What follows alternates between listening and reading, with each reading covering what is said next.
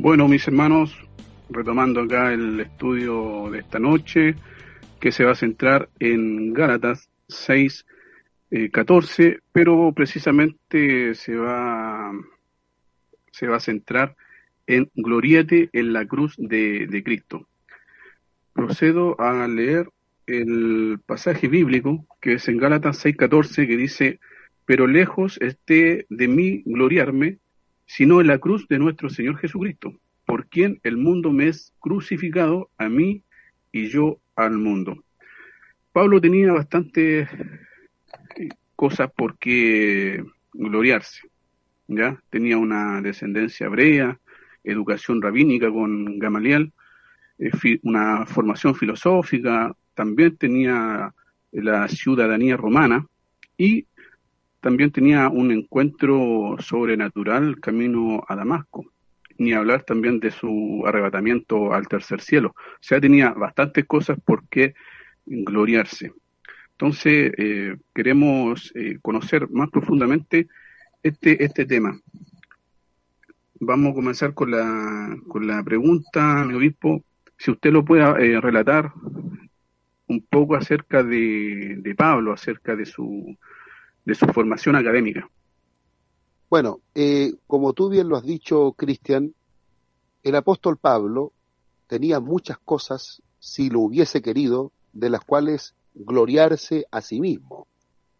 Tendría, tendríamos, digamos, prácticamente una lista interminable de cualidades, de experiencias, de formación que le habrían significado a Pablo claramente motivos más que suficientes para gloriarse en alguno de ellos. Sin embargo, él dice que debemos gloriarnos en la cruz de Cristo. Bueno, como es un tema que vamos a ir abordando a medida que va transcurriendo el estudio, veamos un poco aquellas cosas que Pablo podría haber utilizado para gloriarse a sí mismo es decir, centrar de alguna manera la admiración de la gente en estas cualidades. Por ejemplo, él era un hombre que gozaba de poseer una descendencia hebrea. Ya eso era muy bien considerado, en la antigüedad sobre todo, y hasta el día de hoy, de alguna manera, una descendencia hebrea le otorgaba a él cierta, eh, por así decirlo, preponderancia dentro del mundo en el que él se movía, en el mundo cristiano. Ser descendiente directamente del patriarca Abraham, pertenecer a alguna de las tribus de Israel, estar vinculado genealógicamente a los patriarcas, los formadores del pueblo. Recordemos que el apóstol Pablo es de la tribu de Benjamín y se hace llamar a sí mismo hebreo de hebreos. Entonces, el apóstol Pablo claramente podría haberse gloriado, podría haberse considerado superior a los demás, o podría haber hecho de este tipo de eh, cualidad motivo suficiente como para ser o sentirse superior a otros. Sin embargo, él en ningún momento utilizará este tipo de argumento como para sentirse superior a los demás hermanos o para gloriarse allí. En segundo lugar, el apóstol Pablo también contaba con una formación rabínica. En alguno de los pasajes bíblicos se nos anuncia que él fue educado a los pies de Gamaliel.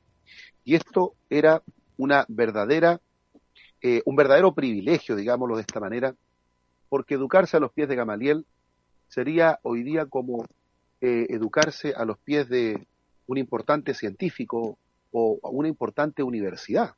Es como decir, voy a ir a estudiar teología a la Universidad Hebrea de Jerusalén, voy a estudiar economía en Harvard, voy a estudiar literatura medieval en Cambridge. Entonces, eh, era una realmente un prestigio que le proporcionaba al mismo tiempo autoridad, porque no cualquiera estudiaba con Gamaliel.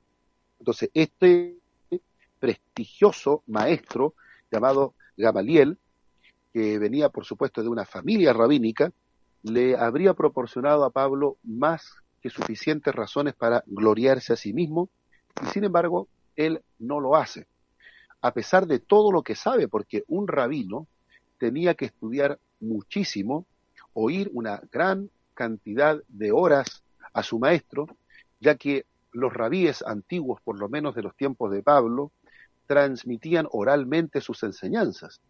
Ya había lo que se conoce como la tradición judía, se transmitía vía oral. No, no, no, no estaba el apóstol Pablo, en ese caso, tomando apuntes con un cuaderno, sino que tenían que trabajarlo oralmente, porque de eso se trataba la tradición oral de los ancianos. A diferencia de que ya en el año 200 se pone por escrita esa tradición y aparece el cuerpo de lo que llamamos la Mishnah, la Gemara y el Talmud, que hoy ya es un cuerpo bastante extenso de, de explicaciones sobre la ley de Moisés. Pero en los tiempos de Pablo había que tener una mente prodigiosa, por decirlo de algún modo, para poder ser discípulo de un rabino. Él podría haberse vanagloriado de esa cualidad académica. Sin embargo, Pablo no lo hace así. En tercer lugar, Pablo posee una formación filosófica, ¿ya?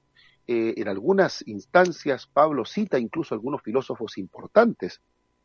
Eh, es cosa de recordar cuando predicó la palabra de Dios en la ciudad de Atenas, considerada en el tiempo antiguo como la cuna de la filosofía, y allí Pablo predicó la palabra frente al grupo de epicúreos y estoicos, dice el capítulo 17 del libro de los Hechos de los Apóstoles. Estuvo trabajando allí eh, en la extensión del Evangelio y tuvo que presentar defensa de su fe frente a un grupo de filósofos y con una verdadera maestría cita a algunos de los filósofos conocidos por estas dos escuelas eh, que estaban discutiendo una enorme cantidad de temas, la escuela de los epicúreos y la escuela de los estoicos. Entonces, vemos que Pablo, por haberse educado en Tarso, eh, era un hombre con una gran eh, por así decirlo, enciclopedia en, la mente, capaz de citar con mucha exactitud a los filósofos antiguos. Pero Pablo no se gloría ni en su descendencia hebrea, ni en su educación rabínica, ni en su formación filosófica. Pero como si eso fuese poco, Pablo también gozaba de la ciudadanía romana, y como tal, era un privilegio en aquel entonces ser ciudadano romano. Y a lo mejor podríamos preguntarnos, pero ¿cuál es tanto el privilegio? Bueno, ser ciudadano romano le concedía la calidad de persona, y eso ya era algo muy relevante. No todas las naciones o tribus conquistadas tenían esta cualidad, no todas las personas. Entonces, el apóstol Pablo, al ser considerado un ciudadano romano, tenía ciertos derechos, privilegios, por decirlo de alguna manera, ante la ley romana. Y esto le hacía también una persona aún más importante. Sin embargo, el apóstol Pablo no toma tampoco esta ciudadanía romana como objeto para gloriarse, para vanagloriarse. Además de eso, el apóstol Pablo tuvo encuentros sobrenaturales con el Señor. No nos olvidemos que el apóstol Pablo, cuando recién conoció a Cristo, fue a través de un encuentro sobrenatural camino a Damasco. Una conversión que se provocó gracias a ese impacto que tuvo Pablo cuando Jesús se le aparece en un resplandor de luz que sobrepujó la luz del sol. Y ese impacto marcó, por supuesto, para siempre su vida. No nos olvidemos que quedó ciego por algunos días. Posteriormente se oró sobre él, se bautizó, recibió el Espíritu Santo, dice el dice de los Apóstoles, comenzó a predicar la palabra y bueno, en varias ocasiones el Espíritu Santo le habló y en una particularmente, eh, lo relata en el capítulo 12 de Segunda de Corintios, él fue arrebatado al cielo, recibió revelaciones sobrenaturales tan grandes, tan formidables que para que él no se sobreexaltase desmedidamente, para que no se le fuesen los humos a la cabeza, diríamos en buen chileno, Dios tuvo que permitir la entrada de un aguijón en su carne. Alguna clase de enfermedad podría haber sido que le impidiese a él gloriarse a sí mismo, ¿ya? eh, estas experiencias, a todo lo que hemos dicho, a la descendencia hebrea, a la educación rabínica, a la formación filosófica, a la ciudadanía romana y a sus encuentros sobrenaturales, tenemos que sumarle la cualidad de predicador, predicador incansable, un hombre que trabajó más que todos. Eh, y esto claramente podría haberlo llevado al orgullo, podría haberlo llevado a considerarse superior a todos los demás, porque era un incansable predicador. Este hombre estaba recién concluyendo un viaje misionero y estaba preparando las maletas para irse de viaje nuevamente a predicar la palabra. Estaba, como diríamos, eh, nuestra lengua obsesionado con llenar a toda Europa y Asia del Evangelio.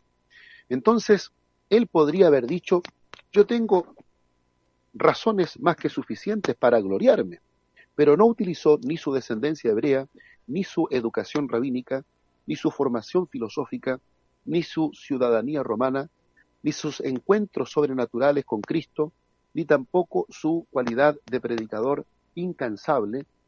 Ninguno de todos estos elementos, que muy merecidos se los tenía, eh, no los utilizó como objeto de autopromoción, como objeto de orgullo personal, sino que él dijo, gloriémonos en la cruz de Cristo. Adelante, mi hermano Cristian. Muy bien, obispo. Bueno, precisamente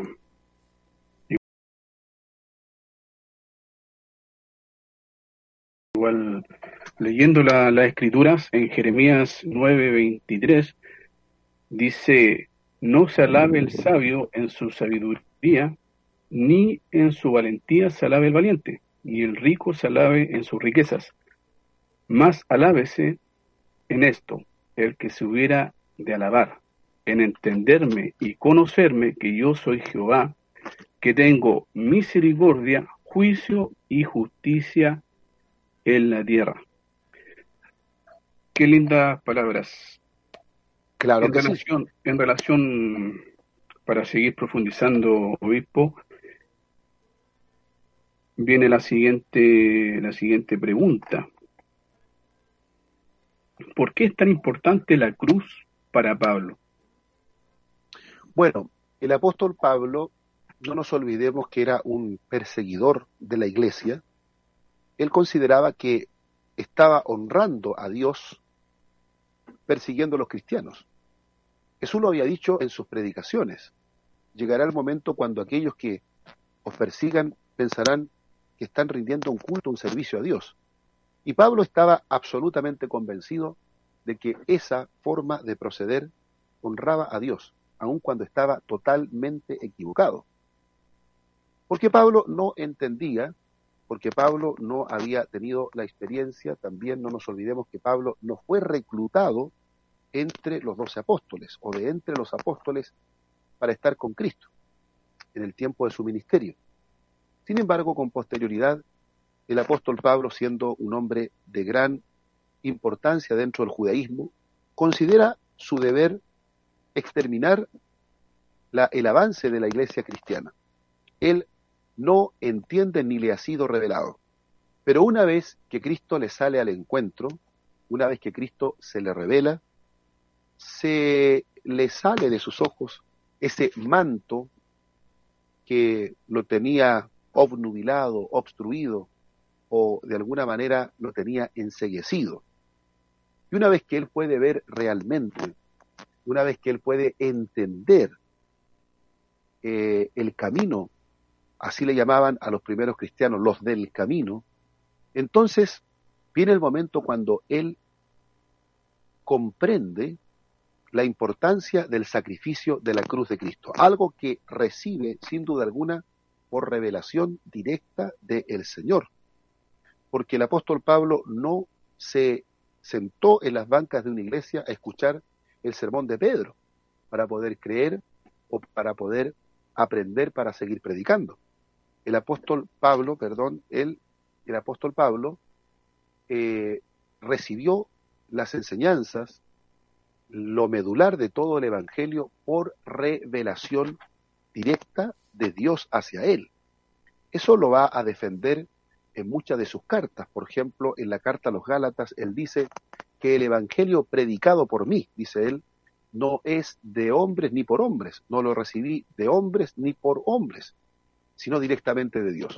Cuando le es revelada la cruz de Cristo, es decir, el sacrificio expiatorio, ahí entonces comprende todo el sistema sacrificial del Antiguo Testamento, comprende lo que significa eh, el sacrificio de la Pascua, por ejemplo, la muerte del Cordero, el sacrificio del Yom Kippur, el sacrificio de la expiación por el pecado, de la expiación por la culpa.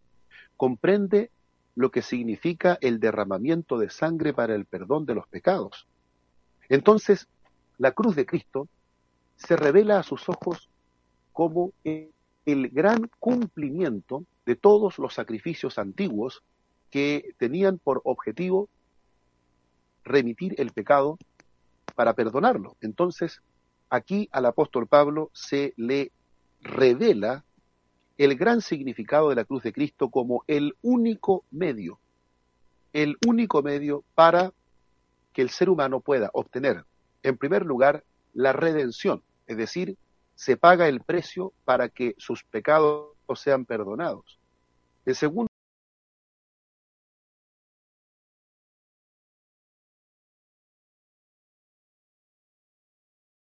lugar, la justificación, que sería la declaración legal de que los pecadores ahora quedan justificados por medio de la fe.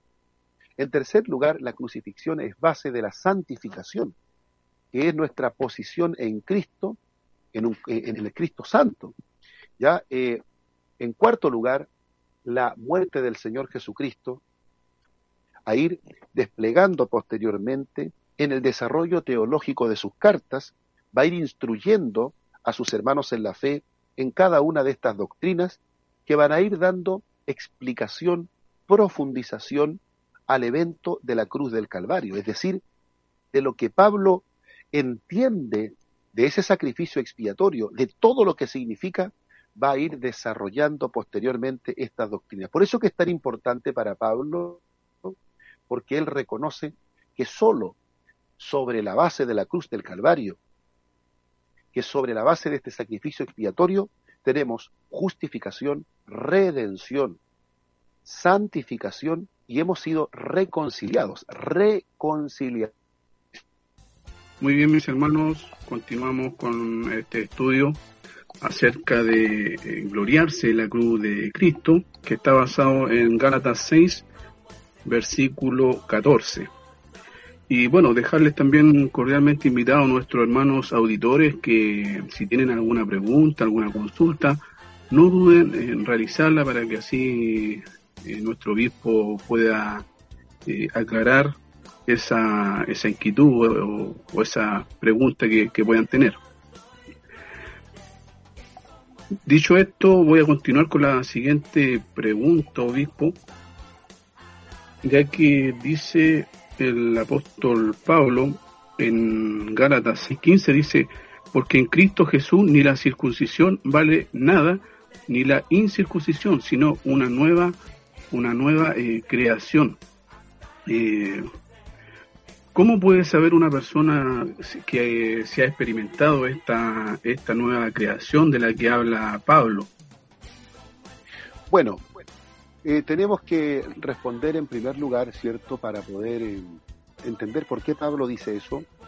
Eh, en la iglesia de Galacia, en las iglesias de Galacia, porque eran muchas iglesias en esta importante provincia, se estaba introduciendo una herejía peligrosa que comprometía la pureza del Evangelio. Estoy refiriendo a la herejía judaizante.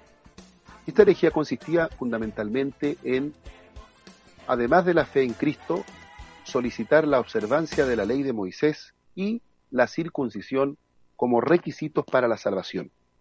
Este era un problema grave que se había suscitado muchos años antes y que había tenido una resolución en un dictamen de la iglesia en Jerusalén.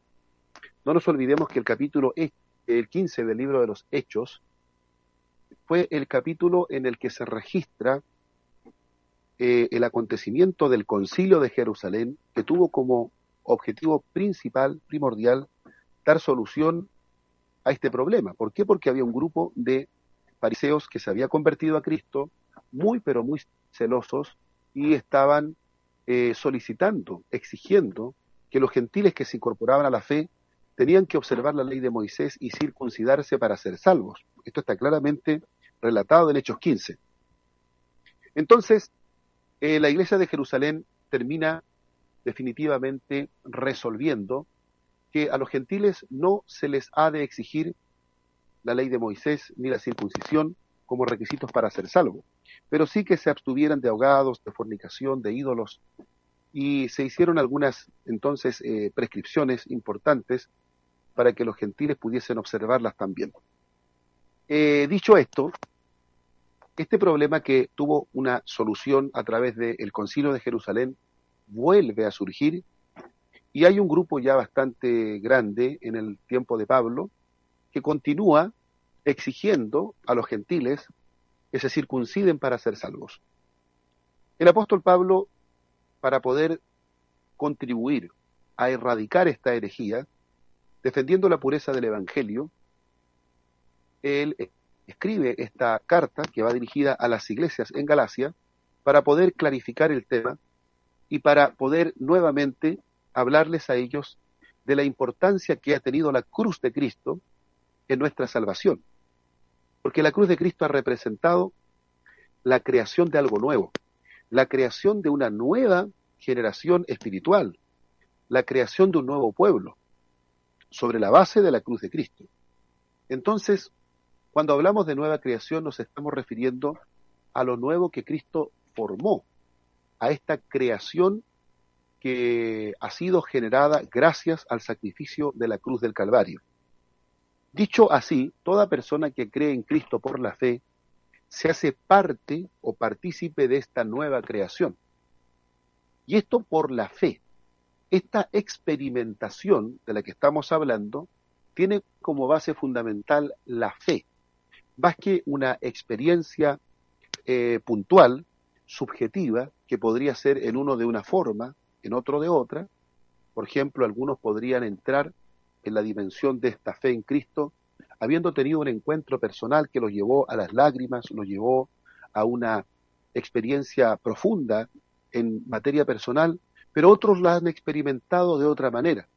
Por lo que aquí eh, muestra el apóstol no está refiriéndose a una experiencia en particular, que por lo demás es subjetiva porque cada uno la puede experimentar de manera distinta, sino a decir que toda persona que ha creído por la fe en Jesucristo ha entrado a formar parte de una nueva creación donde Él, donde Jesús, ¿cierto? Es esa nueva creación. Jesús es ese nuevo o postrer Adán, así como hubo un primer Adán en la creación material, ahora hay un postrer Adán en esta creación espiritual, donde pasamos a transformarnos en hijos, no por voluntad de carne ni de varón, sino de Dios, engendrados por la palabra de Dios y por la obra del Espíritu Santo, haciéndonos entonces partícipe de esta nueva creación. Ahora, si pudiésemos hablar de evidencias o de, como tú decías, cómo podemos saber que somos parte de esa nueva creación, el apóstol Pablo nos va a enseñar en la misma carta, en el capítulo 5, nos va a hablar del fruto del Espíritu, siguiendo también una lógica muy, muy clara que enseñó Jesús. El árbol se conoce por el fruto. Y yo creo que allí hay una importantísima evidencia cuando nosotros somos parte de esa nueva creación, evidentemente que el pecado provoca en nosotros un, eh, un dolor muy grande, una tristeza muy grande, que nos lleva sí o sí a reencontrarnos en Dios a través del arrepentimiento y la confesión de nuestros pecados a Cristo. Entonces la nueva creación va teniendo frutos, frutos espirituales, una una persona que está en esta nueva creación, evidentemente que va conformando su carácter a la imagen de Cristo. O sea, tenemos evidencias de que ese árbol está produciendo buenos frutos. Esto no quiere decir que esa persona eh, no va a pecar, porque claro que va a tener que luchar contra el pecado, contra el mundo, contra la carne, contra Satanás. Y esta lucha entre la carne y el espíritu se va a generar hasta el final de sus días. Solo va a terminar con la muerte. De, esa forma, entonces eh, la persona siempre va a tener esta inclinación a, a desobedecer, a caminar en rebelión contra Dios. Y sin duda que en algún momento, como dice Juan el apóstol, hijitos, esto os escribo para que no pequéis, pero si alguno hubiese pecado, abogado tenemos para con el Padre a Jesucristo el justo. Bueno, resumiendo la respuesta, podemos entender que estamos en esta nueva creación en primer lugar por la fe, la fe en la palabra, independiente de si la experiencia fue más eh, o menos impactante en términos de un fenómeno espiritual y subjetivo, eh, nosotros tenemos que tener, sí, la fe clara en la palabra de nuestro Dios, porque la salvación es por la fe. Y desde esa perspectiva, eh, la declaración de la justificación es un acto legal, legal, absolutamente legal, que no depende de, digamos, no depende de cuánto yo he llorado o si no he llorado. Es una declaración legal. A ver, esto es como cuando tenemos nosotros una casa. Nosotros tenemos una casa eh, y se transforma en un derecho legal cuando ha sido firmada, ¿cierto?, la, ante notario o ante un abogado, la propiedad como compra y, e inscrita en el conservador de bienes raíces, podemos decir claramente, esta casa es mía, legalmente hablando. Eh, todo lo que yo viva, cualquier experiencia que, yo tenga, eh, por muy fuerte que sea o por muy débil que sea, no va a, digamos, no va a contrarrestar el hecho de que soy dueño de esa propiedad legalmente, porque hay un documento legal que lo ratifica. La justificación es eso. La justificación es una declaración legal que nosotros hemos adquirido por medio de la fe. Si en algún momento, digamos, pasamos por algún tipo de experiencia, eh, alguna adversidad, alguna prueba, algún momento de dolor, ¿cierto? Nada de lo que pasemos podrá eh, contrarrestar esa declaración legal que está ahí, que no depende de las circunstancias, porque es una declaración legal que ha sido adquirida por medio de la fe. Entonces, lo primero que debemos entender es que somos parte de esta creación a través de la fe. Pero, para que no nos engañemos y no creamos que eh, es, esa fe creyendo en Jesucristo y nada más. No nos olvidemos que la fe no debe ser una fe muerta, debe llevarnos, como dice el apóstol Santiago en su importante carta, debe llevarnos a algunas cosas que son muy necesarias, como por ejemplo extender la mano al necesitado, como por ejemplo, em, a pesar de las pruebas, seguirle, como dice Santiago, Tened por sumo gozo cuando se encontréis en diversas pruebas, sabiendo que la prueba de vuestra fe produce paciencia. Controlar nuestra lengua, como dirá Santiago 3. El hombre de fe y la mujer de fe evidenciará esa nueva creación que tiene dentro de sí, controlando su lengua de todo mal. Entonces, hay muchas características que tienen que ver con la vida piadosa, que son una clara evidencia de que estamos siendo partícipes de esa nueva creación, de que nos hemos incorporado por la fe a esa nueva creación. Entonces, fe, pero también una conducta piadosa. Dios nos ayude, hermano Cristian. Muy bien, obispo, quedó bastante claro. Y bueno, en, en, relación a la justificación, también decirle a nuestro hermano que es el acto de Dios de quitar la culpa y la pena del pecado al mismo tiempo que hace justo a un pecador por medio del sacrificio expiatorio de Cristo, que en este caso es la cruz, por la que se gloria el apóstol, el apóstol Pablo. Voy a continuar con la siguiente pregunta, obispo, que bueno, es en relación también al mundo. eh, a la luz de la declaración de Pablo, que es en Gálatas 6, 15 me parece, voy a corroborarlo. Eh, 6.14, exactamente, lo, precisamente lo, lo que estábamos estudiando. Eh, posteriormente a, la, a gloriarse la cruz de, de Jesucristo, el apóstol Pablo manifiesta lo siguiente, y es ahí donde va la, la, la, pregunta. Dice, el mundo me es crucificado a mí y yo al mundo. ¿Qué relación deberían tener los cristianos con el mundo el día de hoy, obispo? Eh, a ver, cuando nosotros hablamos de mundo, eh, hay que hacer alguna precisión importante. Eh, ¿Por qué? Porque la palabra mundo muchas veces se relaciona a un sistema de pensamiento, a una forma de pensamiento. Ya cuando a veces la Biblia dice no os conforméis a este mundo, eh, está refiriéndose a una manera de pensar que se opone a Dios.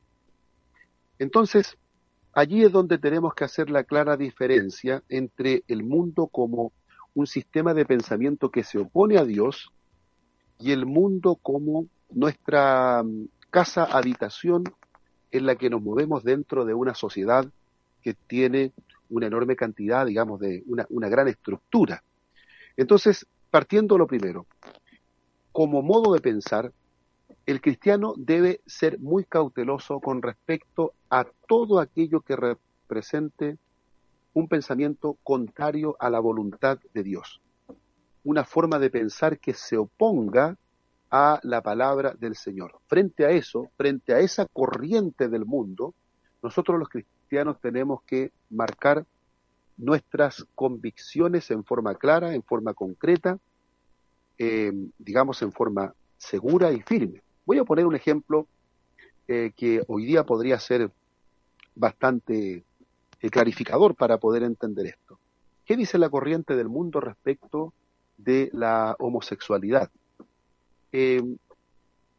Respecto de la homosexualidad, respecto del matrimonio entre personas del mismo sexo, la corriente de este mundo nos dirá que basta el amor porque el amor realmente es lo más grande, es lo más valioso, es lo más sagrado y que por lo tanto, si dos personas se aman, no hay nada de malo, no hay absolutamente nada contrario a lo natural y que por lo tanto estaría plenamente justificable. Eso es lo, que la corriente de este mundo nos enseñaría y cualquier persona que se atreva a decir lo contrario es inmediatamente acusado de una persona homofóbica, una persona eh, discriminadora, y por lo tanto estaría, ¿cierto?, gozando de bastante poca popularidad o de impopularidad.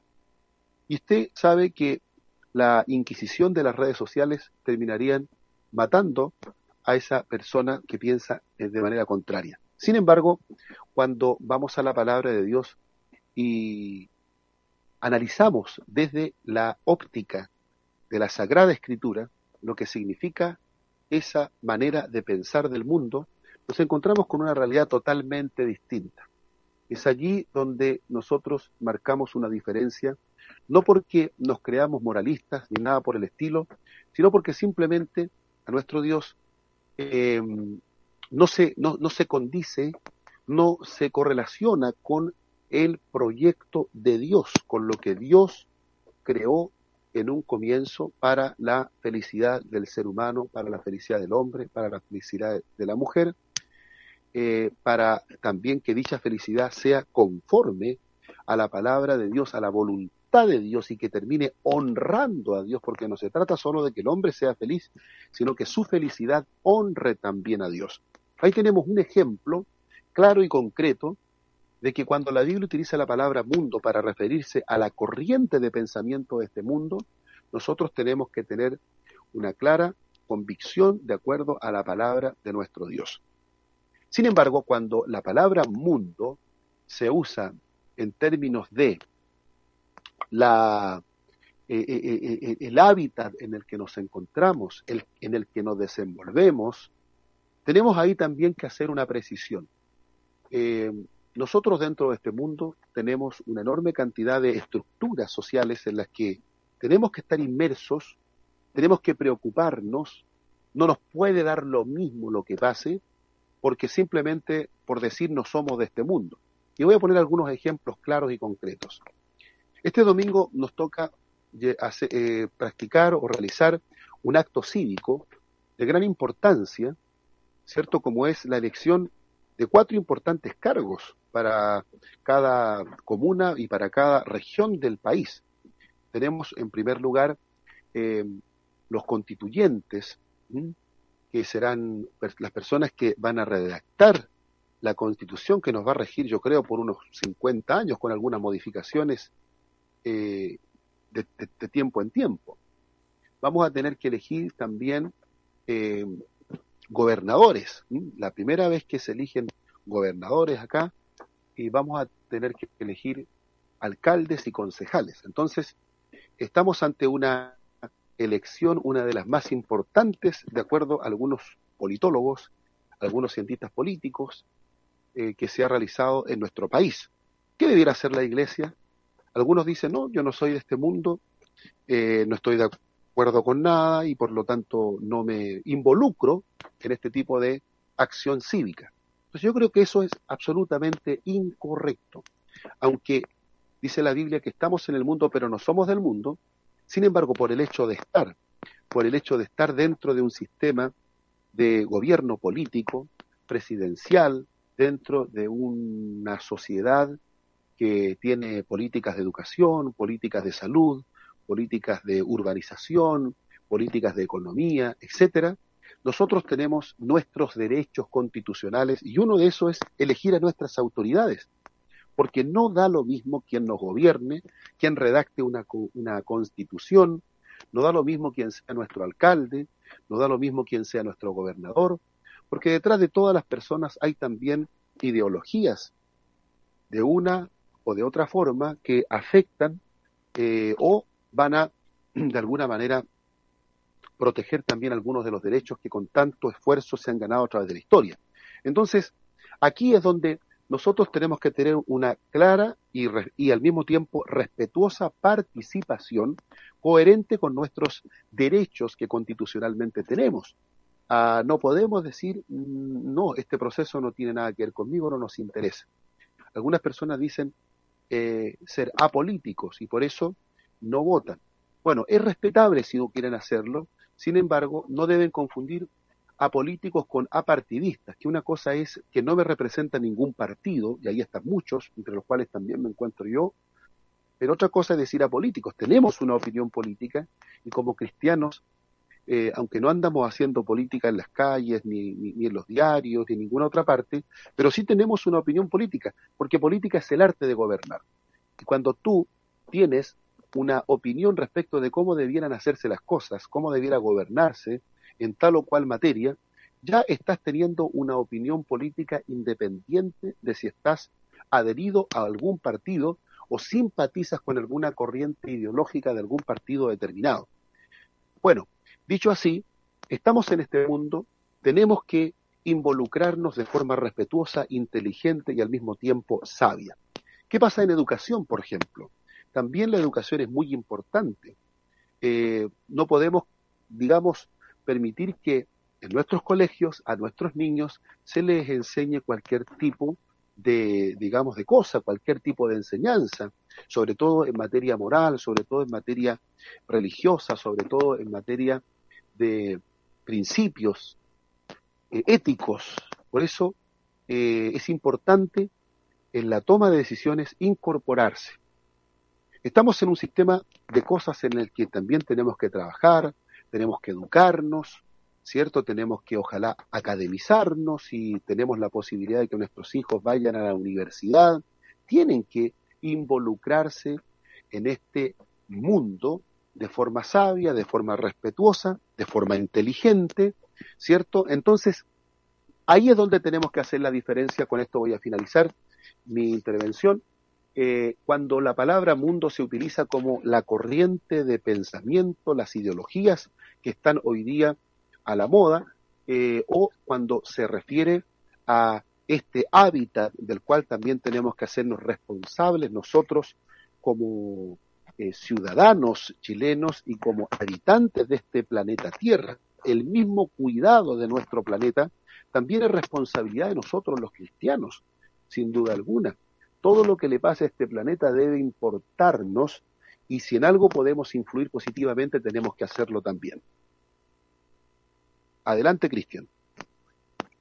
Correcto, obispo, bastante claro. Eh, también en cuestiones relativas con este mundo, por ejemplo, el medio ambiente, el racismo, el aborto, que de cierta manera eh, hablan, digamos, eh, por ejemplo, el, aborto es un tema tabú en algunas, algunos países y bueno, en Argentina está legalizado y quizá aquí en Chile también, entonces da para bastante este tema. Bueno, mis hermanos, continuando con este estudio que está centrado en Gálatas 6, versículo 14, que es gloriarse en la cruz de Cristo, que no consiste solamente en hablar de la figura cruzada de dos maderas o de pequeñas cruces de plata para colgarse en el pecho, como una prenda de vestir, sino que consiste en representar la obra redentora, exitosa y victoriosa de nuestro Señor Jesucristo. Es por ello que el apóstol Pablo se despoja de, de todos sus, sus, digamos, estudios, de su eh, descendencia o educación rabínica, formación filosófica. Es por ello que para el apóstol Pablo es muy importante eh, la, la cruz, la redención de nuestro Señor Jesucristo. Bueno, ahora voy a continuar con la última pregunta para así dar término a este estudio de apología cristiana. Y eh, dice lo siguiente, que está en Gálatas 16, obispo, eh, Pablo confiere su bendición a aquellos que según él dicen ande conforme a esta regla, considerando el, el contexto, ¿De qué regla piensa usted que está hablando Pablo? Bueno, la pregunta es muy importante una vez que Pablo ha hablado acerca de la cruz de Cristo, la importancia de la cruz de Cristo, que también la hemos hablado extensamente, a través de ella tenemos el perdón de nuestros pecados, la reconciliación, la justificación, la santificación, etcétera. Tenemos todos los beneficios de la salvación y como el apóstol Pablo está confrontando a los judaizantes y defendiendo al mismo tiempo la pureza del Evangelio, de ese sacrificio que nos trae salvación, la, el Evangelio o la salvación por fe, siguiendo el contexto de lo que esta epístola ha venido enseñando, nos atrevemos a afirmar que andar conforme a esta regla Quiere decir que debemos creer a todos aquellos que creen en la salvación por la fe en Cristo Jesús, sean bendecidos, reciban paz, misericordia. Ah, entonces el apóstol Pablo está entregando una bendición para todos aquellos que anden conforme a esta regla, es decir, todos aquellos que crean que para ser salvos somos salvos a través de la fe en el sacrificio expiatorio de nuestro Señor Jesucristo. La palabra regla viene del griego canon, que alude a la idea básica de medición. Eh, un canon se usaba con frecuencia en el sentido de un principio o norma, andar conforme a esta regla, entonces quiere decir aceptar el Evangelio del logro divino por medio del sacrificio de Cristo en la cruz y andar por fe en el poder de su espíritu, no por vista en el poder de la carne, sino por la fe en Jesucristo. Y eso es lo que Pablo ha venido tratando en la epístola a los Gálatas, y esa es la regla, ese es el canon con el cual él está eh, midiendo, por así decirlo, cada una de las enseñanzas de los judaizantes y se si se adapta o no a esta regla. Entonces, la regla con la cual Pablo está terminando esta alusión a andar conforme a esta regla, quiere decir para todos aquellos que reciban y acepten el Evangelio por medio de la fe en el sacrificio expiatorio de Cristo y anden conforme a esta fe, para ellos paz y misericordia. De esa regla y en esa conformidad se nos enseña a andar de acuerdo a lo que Pablo nos ha educado en esta preciosa carta a los Gálatas. Correcto, mi obispo. Eh, bueno, también mencionar que el mensaje de la cruz eh, es que Dios nos ama al punto de dar a su Hijo como número uno. Número dos, Cristo pagó el precio de nuestra redención, ya que la paga del pecado es la muerte. Y como número tres, la salvación es por gracia. Es decir, no tenemos que eh, tener nada, riqueza o, como decía Pablo, estudio. No tenemos en qué gloriarlo porque la salvación es por, es por gracia. Muy bien. Eh, bueno, sí, eh, las preguntas, las preguntas han sido contestadas. No sé si usted tiene alguna otra cosa que acotar quiero, a este Quiero finalizar diciéndole a todos nuestros hermanos que el apóstol Pablo, aún teniendo una gran cantidad de em, talentos personales o experiencias sobrenaturales o formación académica prestigiosa, él no se gloría absolutamente en nada sino en la cruz de Cristo. ¿Por qué? Porque entiende que en ese sacrificio expiatorio de la cruz del Calvario se encuentran absolutamente todos, todos aquellos elementos que hacen posible nuestra salvación. La muerte de Jesús en cruz ha sido para pagar el precio de nuestra deuda, la redención, para declararnos justos ante Dios, la justificación, para poder establecer la comunión con Dios, la reconciliación, para poder eh, sacarnos de nuestra pasada manera de vivir, la santificación, de tal manera que Pablo encuentra en la cruz el mayor objeto de su gloria.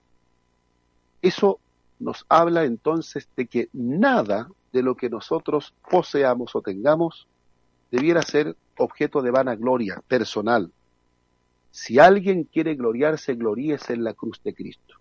Ese es el gran mensaje que le demos gracias al Señor por ese sacrificio expiatorio, que honremos incansablemente a Dios hasta el final de nuestros días por la muerte de Jesús en la cruz, porque gracias a ese sacrificio nuestra salvación está garantizada, que no nos cansemos de buscar a Dios, de honrarle, y que ojalá como respuesta a este gran amor desplegado en la cruz, en el monte del Gólgota, podamos también presentar nuestros cuerpos en sacrificio vivo, santo y agradable a Dios, que es el más formidable culto que le podemos rendir al Señor. Y esto debe ser una respuesta de amor, ¿cierto? Debe ser una respuesta de amor a ese sacrificio expiatorio con el cual Cristo nos mostró su amor, con el cual Dios amó a este mundo, eh, dando a su hijo, dando a su hijo unigénito. Eso es lo que me restaría por decir, hermano Cristian, así es que lo invito ahora a despedirse de la audiencia de esta noche. Gracias. Como usted muy bien decía, es algo que no se puede pagar con oro o plata, es algo inmerecido y es algo eh, digno de destacar ese sacrificio que hizo nuestro Dios por, por sus, por sus, por su pueblo, por sus hijos. Bueno, despedirme de mis hermanos auditores, que el Señor Jesucristo ponga la paz en, su, en, sus corazones. Y eh, bueno, dejarlo invitado también para el día de mañana eh, al culto virtual de Facebook Live, donde nuestro obispo va, a estar participando y eh, también dejarlos invitados a nuestra página web que es www.iag.cl, en donde podrá encontrar estos estudios bíblicos, usted lo puede analizar con más calma Y eh, bueno, bendiciones para, para todos ustedes, obispo, hermano Patricio y nuestro hermano Yanquimil que está ahí en Temuco. Bendiciones para todos. Muchas gracias, hermano Cristian, por su participación. Gracias, hermano Isaías San Camil, también por la suya desde la novena región. Gracias a nuestro hermano Patricio Ñancucheo por darnos eh, este espacio y por ayudarnos en el control. Y ahora vamos a darle gracias a Dios por habernos permitido esta reflexión bíblica, teológica, esta profundización del tema de la cruz de Cristo. Señor, te damos gracias por esta bendición que nos has permitido compartir esta riqueza, este tema que enriquece nuestras vidas y que nos corona de favores y de misericordias. Gracias por aquel sacrificio expiatorio, redentor, santificador y reconciliador, como fue la muerte de Jesús en la cruz. Permítenos, Señor, que como respuesta de fe a esa gran obra de la cruz, podamos también nosotros caminar en tu voluntad, como una respuesta amorosa, presentarte el mejor culto de todos, que es nuestra vida en sacrificio santo, vivo y agradable a Dios. Gracias te damos por habernos permitido junto a nuestro hermano Cristian abordar este tema, gloriarnos en la cruz de Cristo. Líbranos de todo orgullo, vanagloria, de toda soberbia, de toda autopromoción y de todo de toda acción de quitarte a ti lo que es tuyo como es tu gloria. Ayúdanos a ser personas humildes, conforme a tu corazón, y a poner siempre nuestra mirada en Cristo Jesús. Gracias en el nombre de Jesucristo. Amén y amén. Que Dios les bendiga. Buenas noches, hermano Cristian. Buenas noches, obispo.